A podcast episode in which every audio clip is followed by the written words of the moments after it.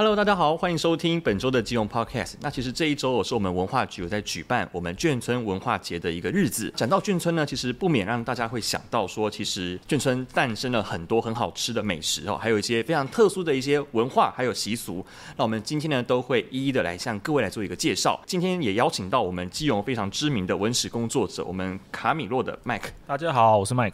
是好，那还有我们文化局的同仁立涵。大家好，我们今天最主要是讲说关于我们基隆眷村的一个内容，所以说我想跟麦克来请教一下，就是到底眷村它是一个什么样的地方，然后它是在什么样的环境之下而产生这样的一个聚落呢？眷村其实这两个字，大家呃一开始可能会觉得说是军人有相关的，对，比如说是、嗯、呃附近有营区，所以才会有眷村，但实际上。嗯嗯眷村它涵盖的呃，它的范围其实应该算是泛指，就是早期就是一来到台湾之后，可能政府组织它比较大的话，它可能周围就是会有需要一些住宿的空间。对、嗯，所以其实这些地方不一定是军军方的哦。比如说像那个我们高永新村，它是港务局的，它是早期是港务局的。哦，港务局。对，所以它其实它不是军方的啊，但是它其实也是泛指眷村的，就是一部分。嗯嗯嗯。我们基隆这边大概有多少的眷村呢？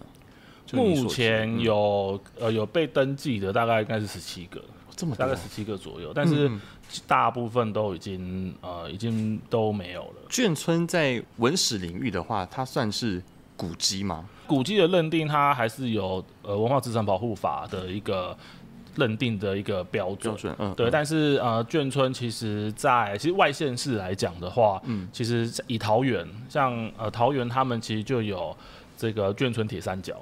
就是三个很大型的眷村，嗯，然后他们就当时桃文化局他们有协助让他们这个地方重新活化，对，就变成是一个呃重新使用的空间。它不是早期军方的。比如说马祖新村，嗯，它不是早，它不是，它现在已经不是军方的使用了，但是它已经有变成了一个功能性，就比如说，就是有一些团队会进去，那那个区域它可也变成就是可以让人家让民众也可以进去去感受，就是过去眷村的这个氛围，嗯，那像刚好上周的时候我去云林，对，云林他们也有就是建国建国新村，嗯嗯，他们好像是空军的，哦，对，那呃你去的时候，他们就是有些他们就会保持当时的这个。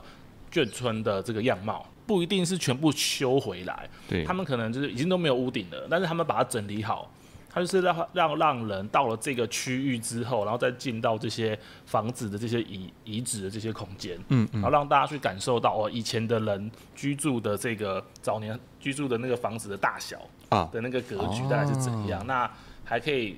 去了解到，就是说，因为早期可能他们来的时候是自己一个人，或者是呃，可能有就是有带家人，带家人。那后来家族变大的时候，你是不是居住的空间要变大？嗯，那你就可以看得出来，就是从原本的这个格局，然后到后来就是哎、欸，慢慢有扩建，嗯嗯，对，就是增建的地方，你就看得出来说哦，其实他们、这个、他们家族变大的时候，其实住的地方你看得出来，哎、欸，也慢慢就是变大，然后就把这个留下来。其实这个也是一种保持。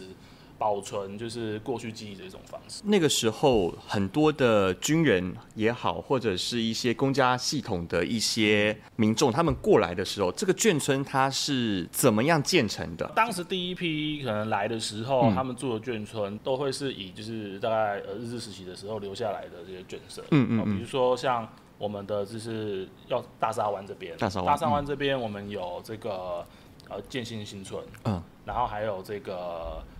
建石新村，那这边的这些他们当时这些眷舍的，就是是属于这个日治时期留下来的这些房子。嗯，就是就是我接手了日本的东西，我继续用下去就对了。对对，那到了后期的时候，他们就会开始去改，就是可能两层楼砖造的这些房子。嗯，然后比如说像在暖暖那边的惠民新村，对，它是港，它虽然是港务局的宿舍，但是它就是属于是后期才在盖的这个宿舍。嗯。他们是民众自己去盖吗？还说政府会政府帮忙盖？对，那因为毕竟眷舍这件事情，或是我们讲到什么新村什么新村，对，这个它其实就是属于政府组织，那就是政府去盖。哦。那以民众来讲的话，嗯，呃，比如说像基隆过去在市区有一个公园，就是叫高沙公园。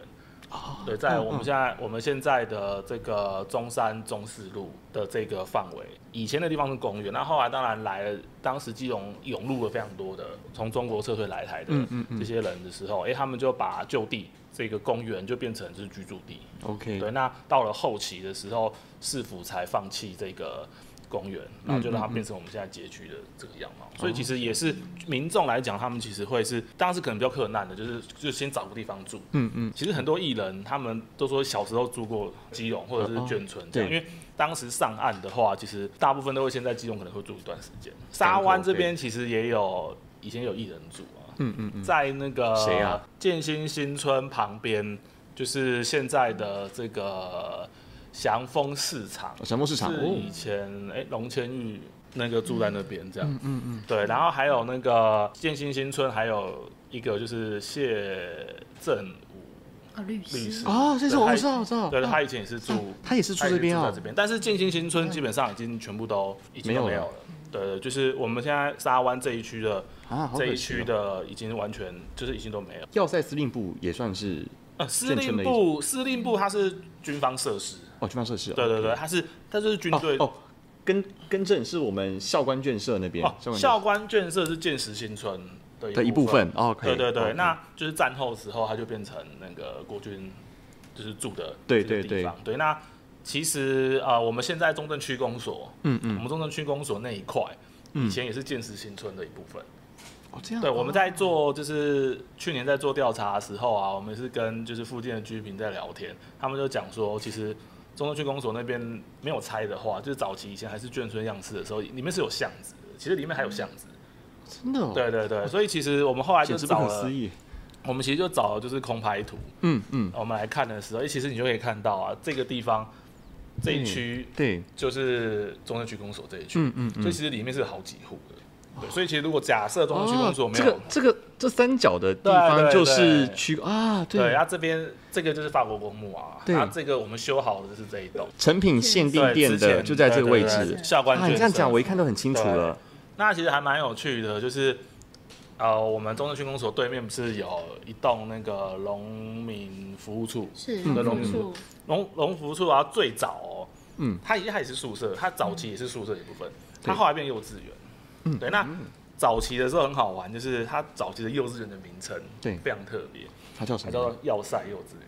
要塞，对，其实听起来就是哇，这个会在这边，会在这边，就是那个，就就是很奇葩，还去这边念的小朋友，以后可能就是都会变成就是军人，军人。哦，是是，对对，所以就还就还蛮特别，嗯嗯嗯，对，那当然后来他就拆掉。然后就变成这个，就是我们现在农民服务处。农民服务处啊，其实你在刚刚很很早之前，你讲的说说，呃，随着家庭人口增长，然后眷村会扩建这个事情，这个这个我很有感觉。那个时候的背景，其实真的大家的住的东西地方都很克难，都是小小的那种。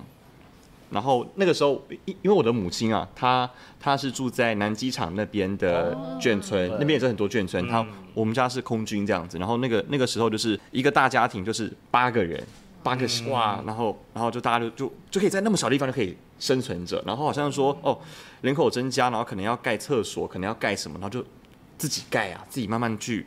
往外面去扩建，然后然后说好像每户跟每户之间也会用竹篱笆把它给围起来，就是眷村生活的一个样态啦，这样子。就是其实我我们有问过一些可能有在眷村住过的人，嗯，其实我觉得他们共通的就是感受，就是第一个是住眷村的人，他们都很很互助，互助啊，对，就是他们的那个邻居都认识，都认识，对对。对，然后所以他们也会。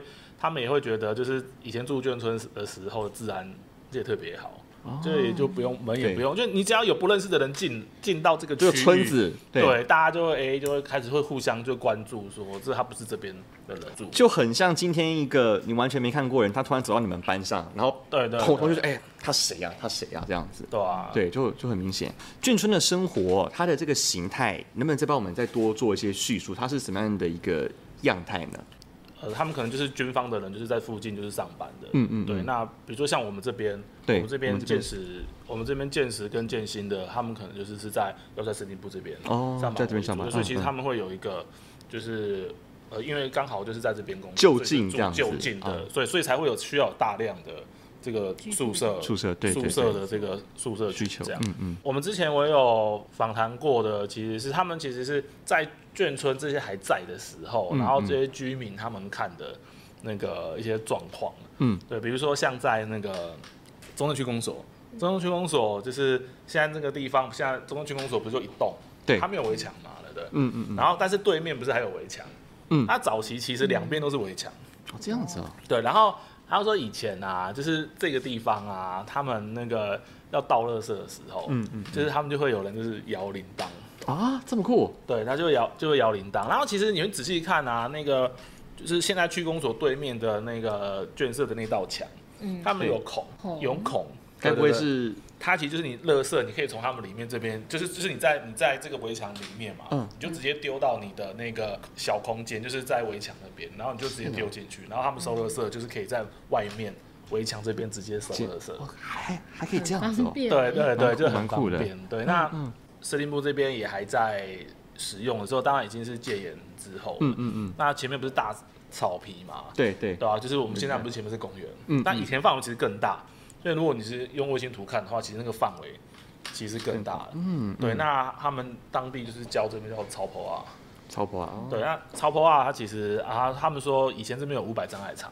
哇塞。对，那五百障碍场就是给军人训练那样子。对对对，然后还有就我们就有问到，就是说五百障碍场不是有一个是走那个独木。独木桥，对对，然后他们说以前他小的时候的时候，他们就会在独木桥，不是沟吗？独木桥上不是沟，嗯，他们就会在下面烤地瓜，这样，是小朋友时期的时候了，对，就是他们其实就是会有一些跟这些眷村还在的一些记忆，比如说解呃解严之后，他们也有曾经有夏天的时候有印象，他们就会拿着扇子跟板凳，对，他们去那个司令部里面看电影。还可以这样子，对对，就是他们也有，就是也有过这样子的，就是他会有播，就是一个固定时间，然后有一个夏日电影院的感觉。对对对。那 我我问过，就是在住在建成新村的一个老伯伯，他说其实那个电影应该是每个眷村是轮着播的。嗯，对，就是他们夏天的时候固定会会轮着播。那因为建成建成新村它其实是比较比较远，它就是以前的立德路。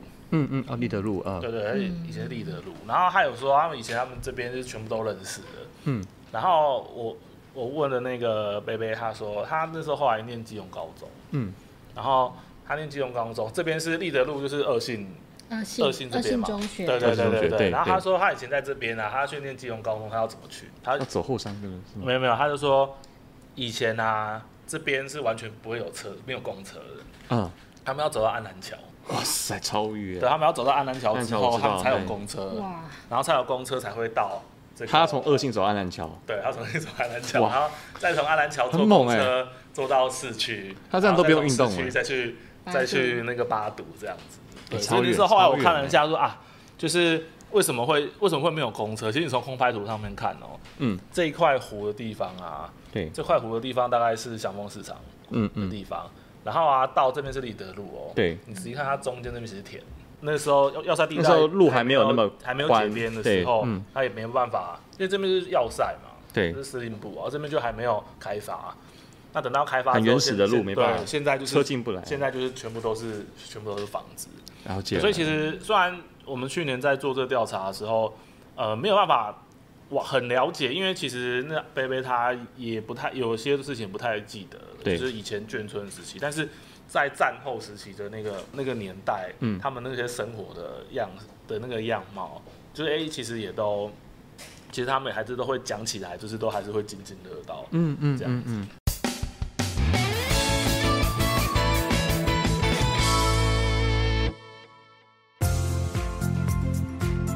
中秋连假，不晓得要去哪里玩吗？欢迎大家来到基隆参加“眷眷不忘眷村文化节”，有四大玩乐主题：古着旗袍体验，还有古早味闯关游戏，跟怀旧舞台音乐演出，跟眷味市集。活动时间从九月二十八号到十月一号，就在沙湾历史文化园区，欢迎大家来趟怀旧之旅。基隆市文化局广告。大家平常在眷村里面会有什么样的一些娱乐呢？当时在问的时候，他们其实觉得是相对单纯，单纯。就像我刚才提到的，如果如果当时有轮着放电影这件事情，嗯嗯。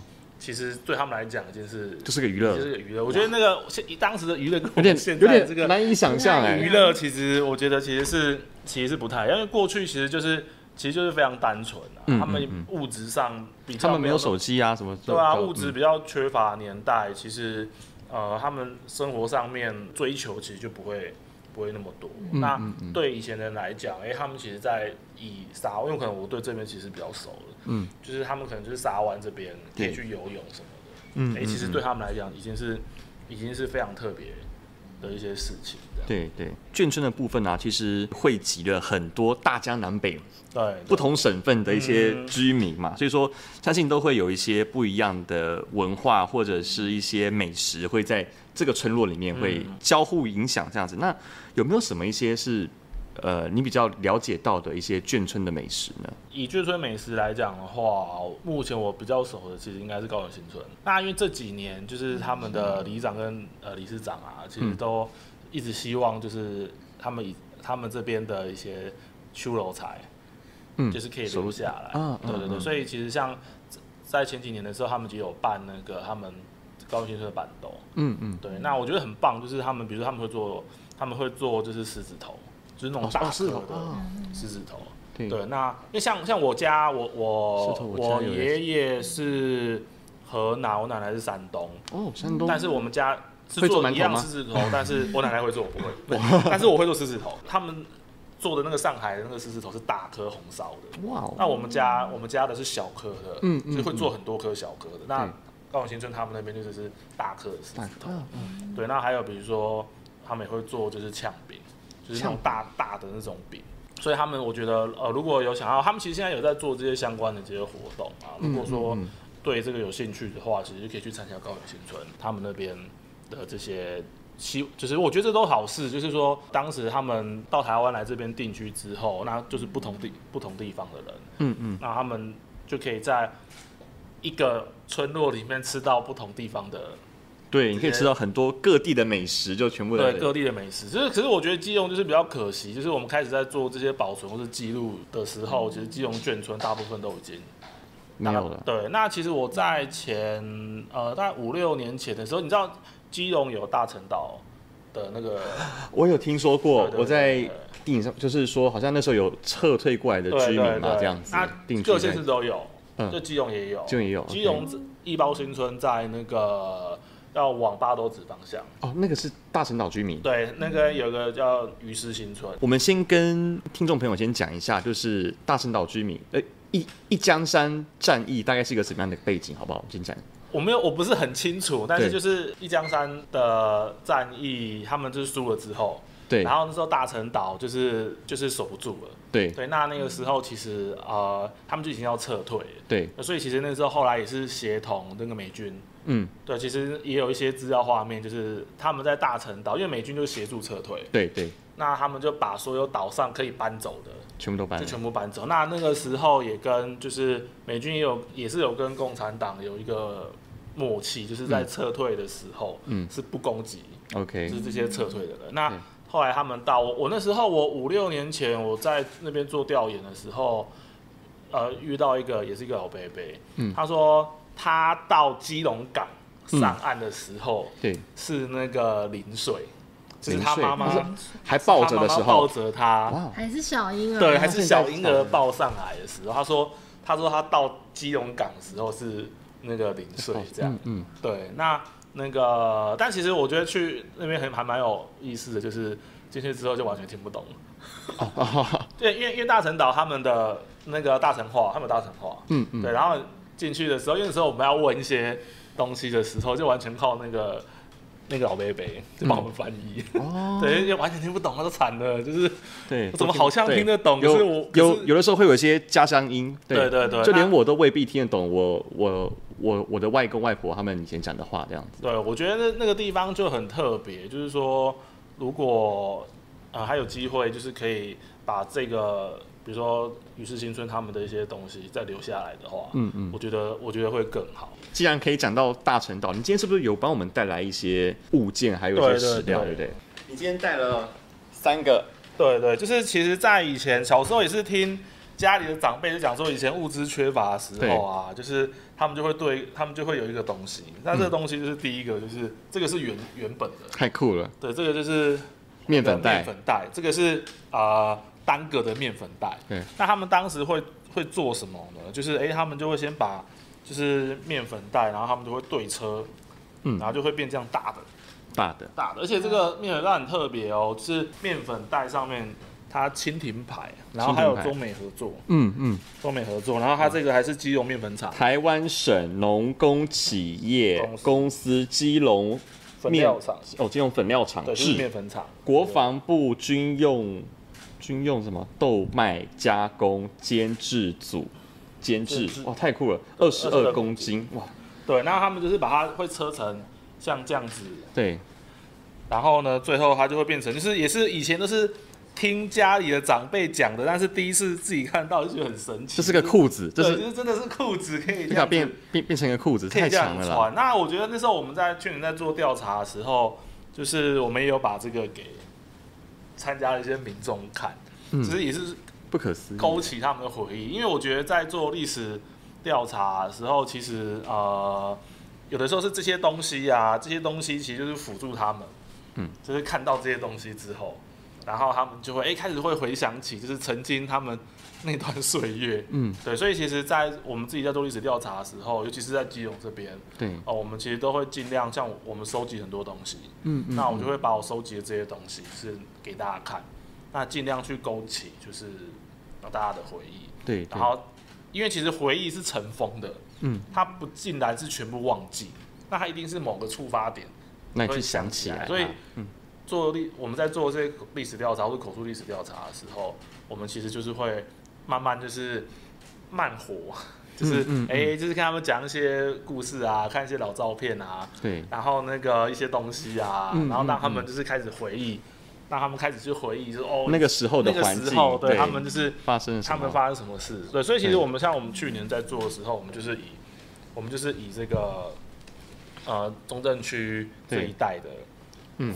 这个是他们当时的生活记忆为主。了解，我跟大家补充一下，就是这个面粉袋啊，就是其实它拿在手上的感觉，其实是还蛮细致的。我坦白讲，我觉得，我觉得我印象中我会以为面粉袋可能是一个很粗糙的东西，对，就不是，它这是棉的嘛，对，感觉像是棉的材质。然后其实我觉得算是还蛮。应该是亲肤的那种感，就就是才能来做，可以可以直接穿在身，就当成内裤穿，就是才不会受伤。那麻布袋就不行，麻布袋一定会一定会受伤啊，好扎人这样子，对啊，所以我觉得这就蛮合理的。对啊，哎，这真的是，就是以前人的生活是物资缺少嘛，很困苦，所以说连面粉袋都要制成你的衣物这样子，对对，太神奇了。除了面粉袋，你还有带一些。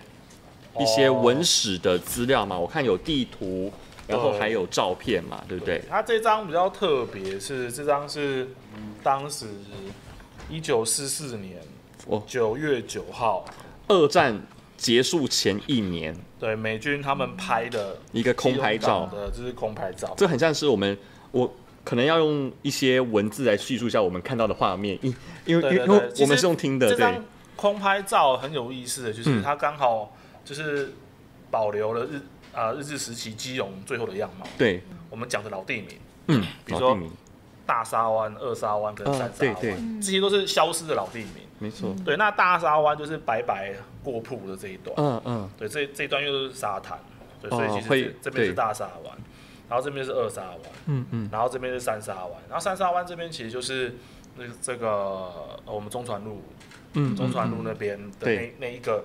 你车子开进去，然后你要绕绕出来的这个区域，这个地方就是填出来的。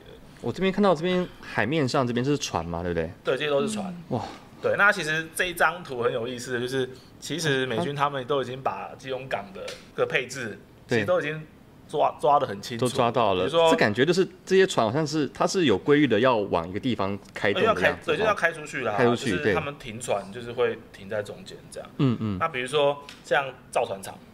船坞，对，然后它就已经都标出来了，然后都摸透透了，对，仓库，然后其实，在那个别的地图上面，他们其实也会把油槽就是我们西岸这边的油槽，其实也都也都标起来。嗯嗯，对，所以其实从这张图就可以看到，比如说像我们整个中正区，这是我们的田田寮河，这是田寮河，这是田寮河。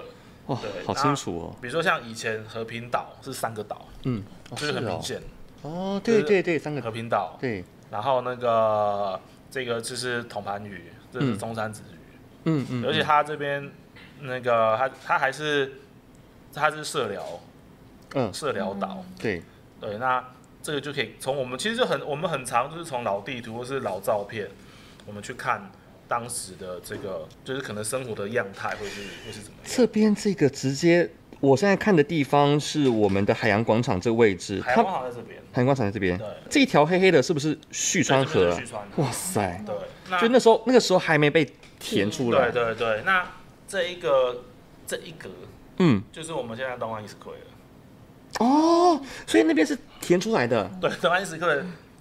如果你问家里的长长辈，可能比较年纪比较大的长辈，他这边以前是可以停船的。哇塞！那后来才就是是填填成像我我小时候，嗯，我念一直到我高一的时候，这边都还是停车场，平面的。嗯嗯嗯。然后到我记得我高三的时候，这边才变成就是当时的呃有两层楼的。那个天空竞技场 天空竞技场的时学生都知道那边对对很可怕。对，就是就是你看到基隆港的变化，其实以前跟现在的差异，就我们我们还蛮擅擅长就是用图来说故事哈。对，那我们也有收集，就是一些像类似报纸啊，报纸的。哇塞，这都黄掉了，整个都。对，这个那个这张报纸它其实还蛮有趣的哦，这是民国五十一年的嗯报纸，所以那个时候就是。啊，你就会看到，就是有很多都打越战。哦，那时候打越战哦。那打越战，北越共产共产境内反共军集火药。对，然后什么义勇军飞弹啊，嗯嗯嗯，对，那其实我会有这一个，主要是主要是下面这个，就是当时以前基隆港时期的时候，基隆港最最重要的，就是后来我们整个基隆港起飞，就是因为我们基隆港开始货运，嗯嗯，开始出去，对，所以其实那时候。你现在看不到，但是那个时候你就可以看到这个不同船务公司他们的广告，他们的轮船哦，比如说什么时候抵达哪边货运，货运就是要到哪里。你看有冲绳的，有去中美的，有去东南亚的，然后去日本的，然后像这个也是这个也是去日本，那这是去中国的。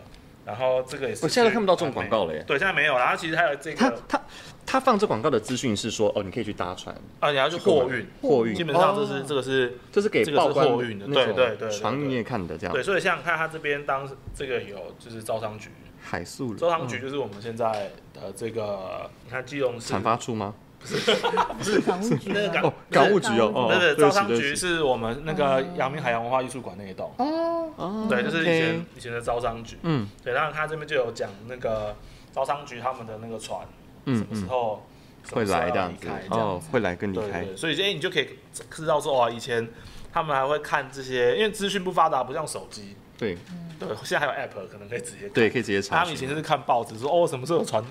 会开，他们的东西要需要出去，好有趣，他们就会看，就会用这个去看，这样子。嗯嗯嗯。麦克有讲到说，我们基隆的眷村其实它消失的特别快，对，是什么原因啊？最大的原因还是跟我们基隆市的土地其实很少，嗯，因为其实基隆的呃老的建物消失的特别快，原因就是因为因为我们没有，我们不像就是别的区域，比如说像你说像桃园，嗯，或是云林，那地又那么大，哦，我这边。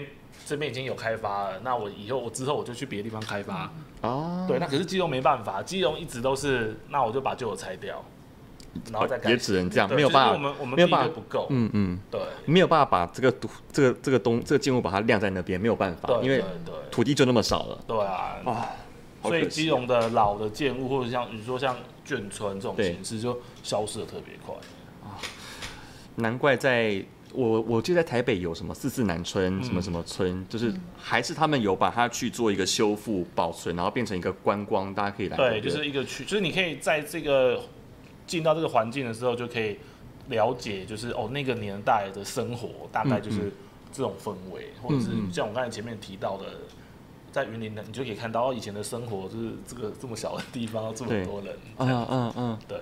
如果说要把这文化把它保存下去，你会建议有哪些的？方面是可以进行的呢？以我自己的立场，对，你是文史工作者，对，以我以我观察的立场来讲，我觉得最重要还是历史调查。调查，因为我觉得历史调查它同时会去做到记录，嗯嗯，所以其实你才可以把就是过去可能快要消失的东西，是赶快记录下来，不管是建物的记录，或是聚落的聚落的状态，嗯，就是赶快就是测绘拍照，嗯、那呃长辈可能趁长辈都还在的时候，才有办法就是多做口述历史，对，因为这些东西你只要记录下来的话，至少我们可以从这当中去了解这些东西的状态，嗯，那只要建物一旦消失。就什么？那其实你那个很快，大概一两三年，对这个区就是模糊的，嗯，有形无形的。对对对，对，就是其实我觉得最重要的还是先保存，然后就是做调查，对，然后再来就是如果有现有的空间的话，就是去思考就是怎么样去活化利用，嗯，对。那因为这个其实在呃别的县市其实都已经有还蛮多的案例，对，对，就是说他们可能可以做一个。其实做园区不是不好，而是说我们园区的那个内容，嗯，我们可能就是会需要去去了解一下，说里面这个内容会是做什么样子。像他们有些可能是做清创基地啊，或者是会让那个一些业者他们可以进去，嗯，就让这个地方这个空间它活起来。对对，就是重新要有人在愿意，对，就是有人可以进去这样子。嗯嗯嗯。那关于眷村，我们最后一题啊，就是有没有什么一些？那我们今天其实也邀请到我们文化局的立涵哦，他就是来帮我们来讲解一下，就是关于我们呃这一周我们举办的这个眷眷不忘的一个活动。那我们到底有什么样的一个活动可以跟大家做一个介绍呢？我们这一次的活动非常非常的多元。嗯，那因为我们希望。眷村这个议题，其实因为就像刚刚 Mac 讲的，其实有一点消失在现代的生活之中，嗯、所以我们希望它可以成为一个大家都能来，不分年龄的一个像游乐园形式。所以，我们这次走比较活泼、轻松一点的路线，所以我们包含了动态跟静态的一些活动。那静态的部分是我们用比较童趣的方式，把眷村的一些呃景物的元素再把它制作出来。那希望大家都可以像像去游乐园一样很开心的带着小朋友，或者是爸爸妈妈、爷爷奶奶一起进去那个情境里面。那当然动态的活动的话，我们也非常的多。我们有一些像我们每天在呃沙湾园区会有。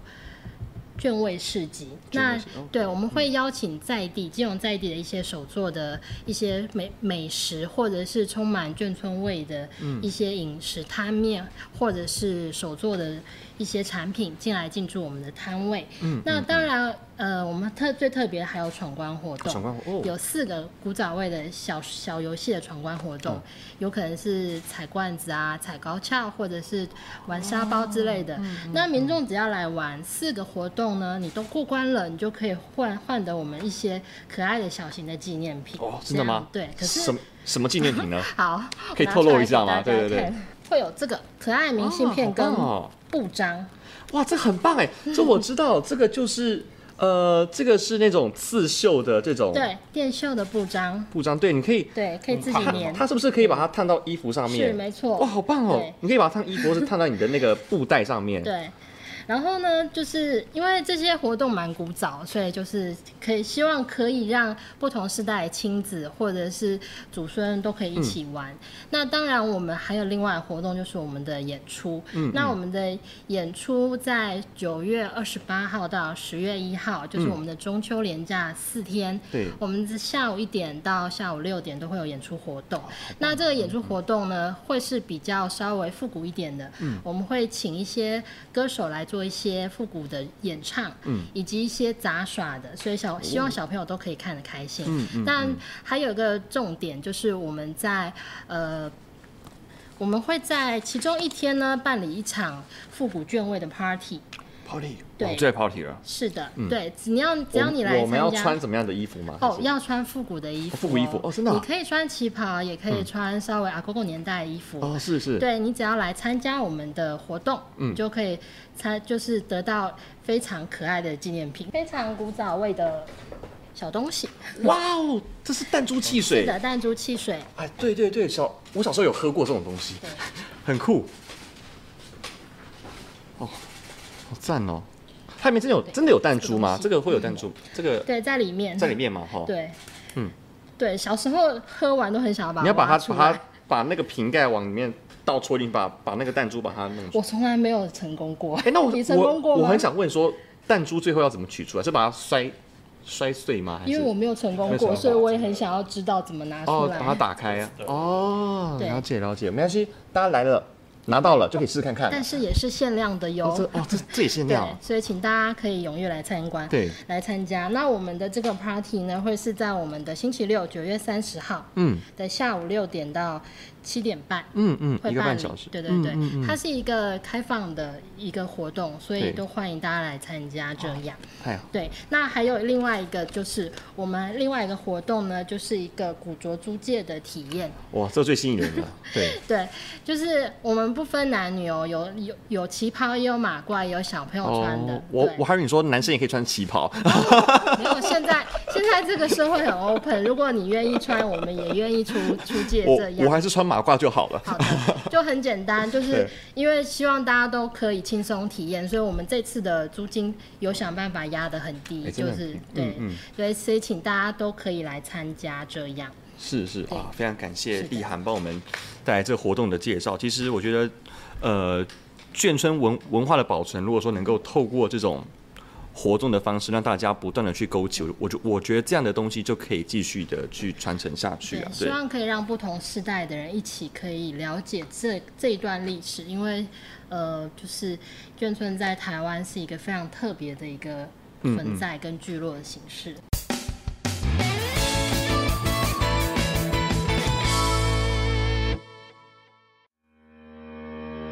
早期的眷村生活刻苦，有些房子甚至是沿用日军眷舍，环境狭小而且简陋，但是却能够养活一大家子。眷村里集结了各省的居民，不仅融合了来自中国各地的多元文化，更带来了各具特色的地方美食，为台湾的饮食风情增添了许多色彩。尽管如今基隆的眷村风貌已经日渐消逝，但透过历史的回顾，还有文化保存。